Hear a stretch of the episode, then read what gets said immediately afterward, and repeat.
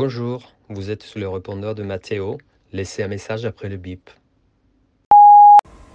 Quand l'angoisse guette l'ennui, que la réalité se confond avec les idées noires, elle s'échappe dans un de ses livres. Compulsivement, elle effleure le papier, effeuille les pages, caresse ses nervures. Le roman est un bouclier, une armure protectrice qui évite les déchirements. Héroïne de fiction, se rêve maîtresse femme à la Scarlett O'Hara. Écorchée vive à la Anna Karenine, Virginie de Paul ou Manon d'un chevalier dégrieux, tour à tour, elle est une autre. Cette lectrice a toujours jugé les hommes comme des êtres brutaux, Il la fascine autant qu'il l'inquiète. Elle fuit le regard, elle aime les observer au coin d'une ruelle ou à l'ombre d'un arbre. Il reste pour elle un mystère, une boîte de Pandore. Elle est liseuse mutique dans une existence hermétique, une femme figée qui se refuse aux conventions de la sociabilité.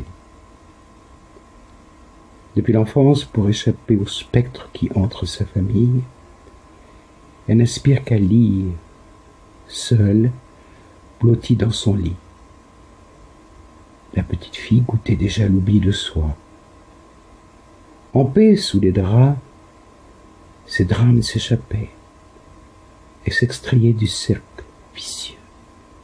du lourd testament. Dans une famille où la présence des morts était donnée en héritage. Elle a refusé la loi des séries. Sa sensibilité s'épanouit dans la distance, au risque de paraître froide. Un comportement comparable, selon-elle, à l'égoïsme pour le commun des mortels, refusant l'esprit familial qui lui intime de mourir.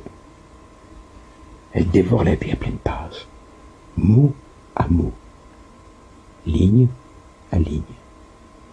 Un festin imaginaire dans la différence la plus totale. Elle aurait aimé construire son histoire sur un schéma traditionnel. Un époux avec des enfants.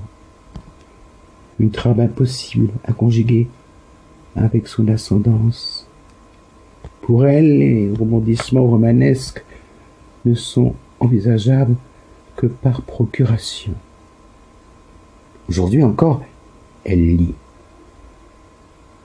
Le papier a jauni, mais l'histoire continue. Cette petite vieille, bien au chaud sous sa liseuse, est heureuse d'avoir vaincu ses démons. Elle sait qu'elle va bientôt mourir. Mais le récit s'achèvera en douceur. Elle parcourt de ses doigts déformés ses chemins familiers. Tant de vie palpite encore derrière son œil gris. Cette femme, au cœur lent et aux mains fripées, c'est moi.